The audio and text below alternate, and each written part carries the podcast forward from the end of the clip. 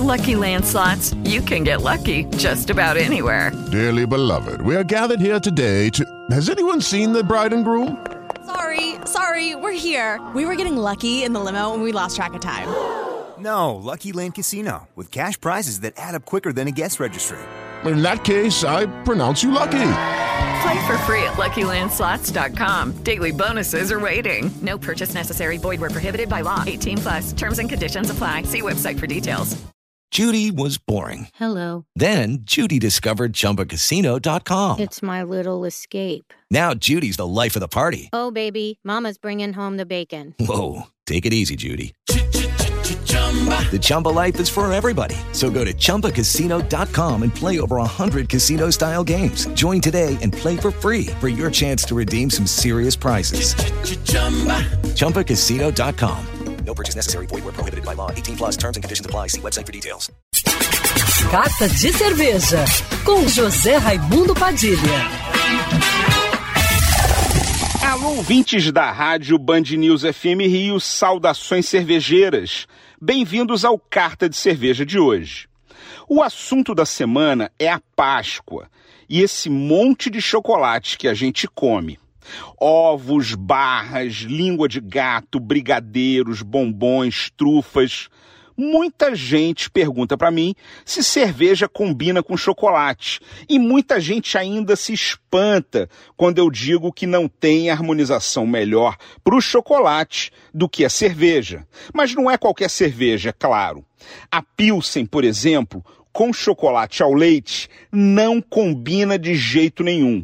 O que vai combinar com chocolate são as cervejas escuras, Bock, Stout, Porter, Dunkel, Dubel, porque todas elas, ao contrário da Pilsen, usam maltes tostados ou torrados, que trazem notas de caramelo, café, chocolate.